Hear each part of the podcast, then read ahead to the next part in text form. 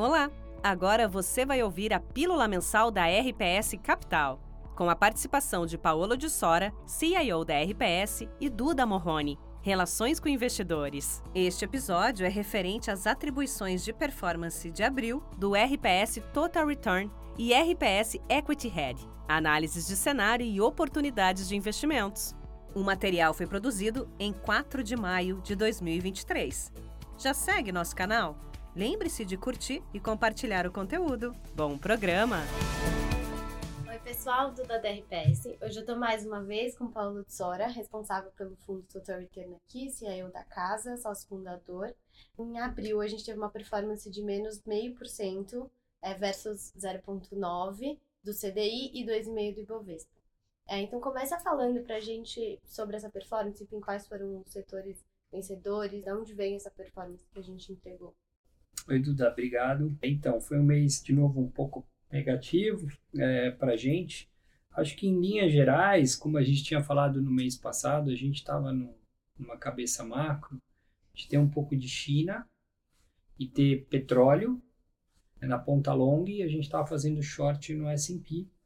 A gente passou o mês quase todo com um net entre 0 e 20%, então um direcional bem pequeno, muita dúvida macro para estar tá posicionado direcionalmente, é, principalmente olhando lá para fora. A gente achava que o petróleo e a China, com a história da reabertura, iam ir bem.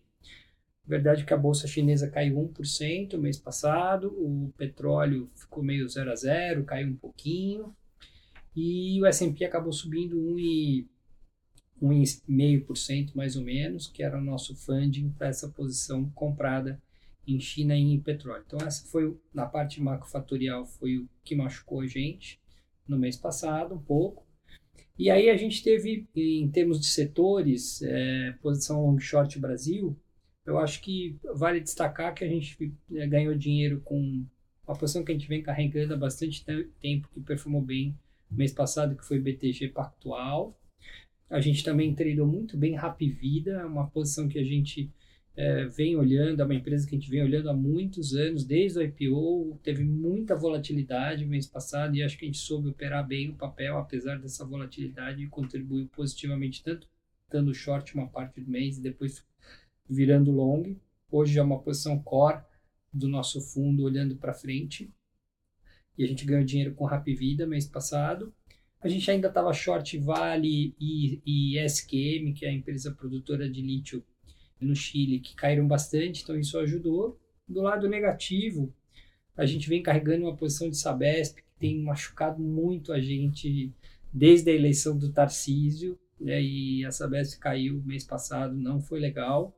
A gente segue com uma posição short Petro, até para fazer um pouco head nessa posição longa que a gente tinha em petróleo lá fora, e a Petro segue outperformando, foi um mês razoável para Petro mês passado e a gente estava short. É, desde a eleição do Lula, a gente vem insistindo num short Petro aí que não tem sido muito bom também.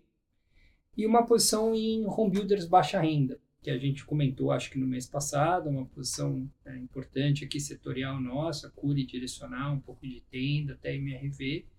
E o mês passado teve aquela história da mudança da remuneração do FGTS, é, que acabou batendo no setor. As ações acabaram fechando o mês com 2, 3% de queda, mas do high do mês é, a queda chegou a 15% em alguns nomes.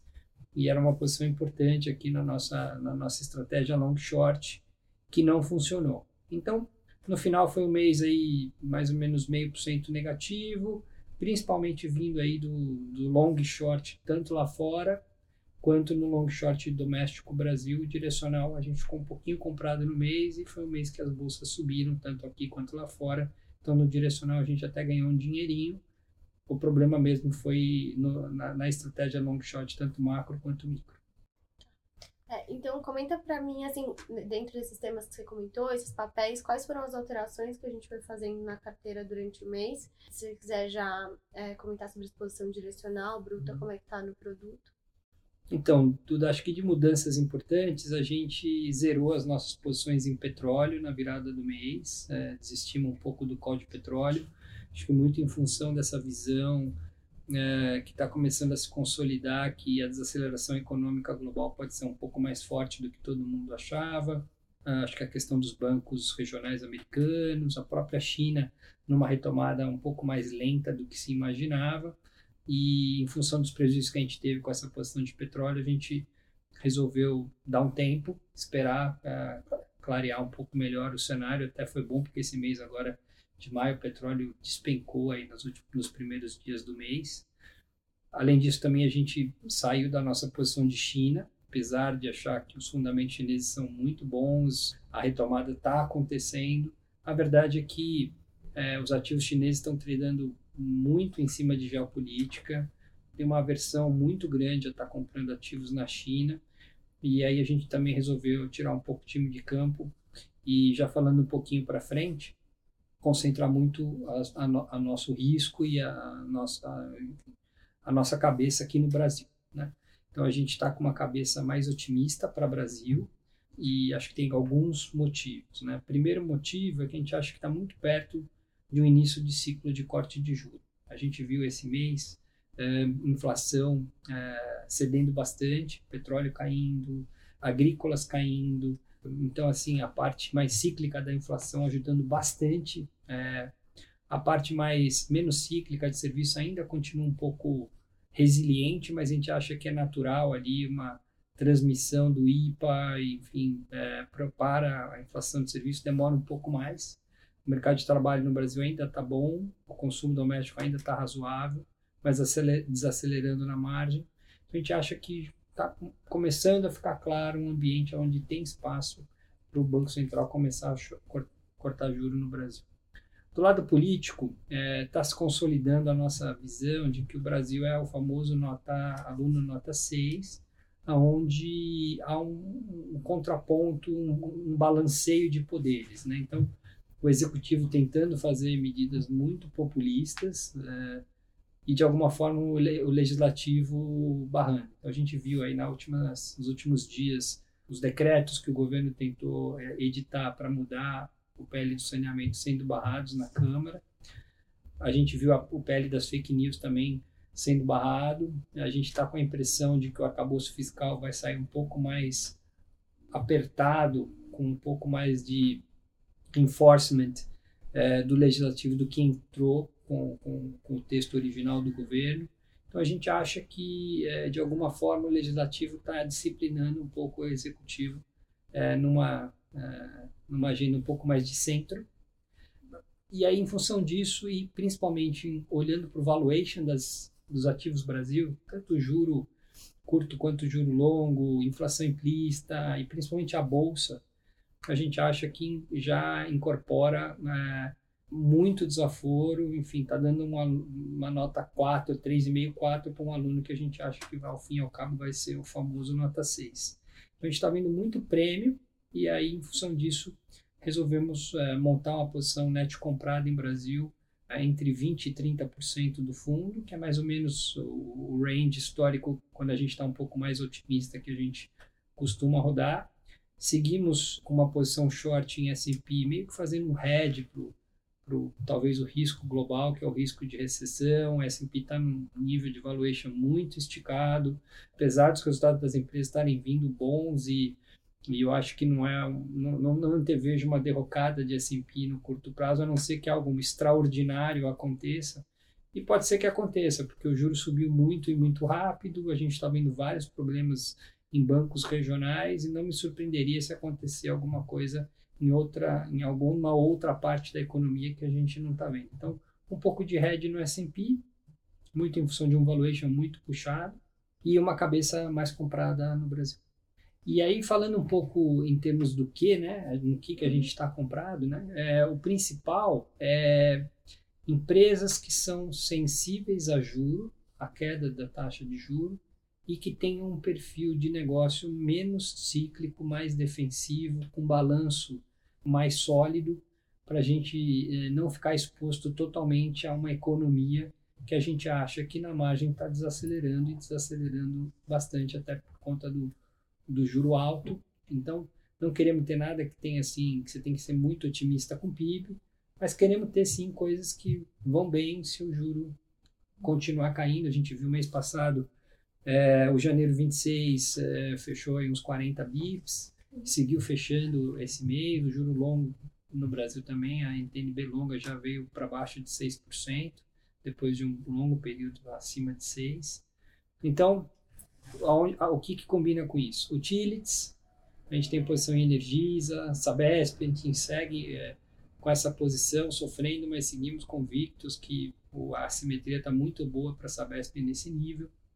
As construtoras, apesar do que aconteceu mês passado. A gente até aumentou as uhum. construtoras baixa renda, a gente acha que ao fim e ao cabo o governo vai continuar com o programa Minha Casa Minha Vida e vai encontrar aí um número entre 2 e 3 bilhões de reais, que é o que a gente acha que vai faltar de orçamento para manter o programa, e acho que é uma prioridade do governo manter esse programa, então a notícia foi ruim da, da mudança da remuneração do, do FGTS, mas a gente acha que o governo vai encontrar 2, 3 bi no orçamento para manter o programa. Então, e com a queda das empresas, aí, é, algumas chegaram a cair 15%, a gente até aumentou a posição. É um dos setores que a gente está com uma posição grande. E a gente está com uma posição grande também em Rap Vida, depois da queda toda da ação aí nesse, nesse ano e desde o pico do, do ano passado.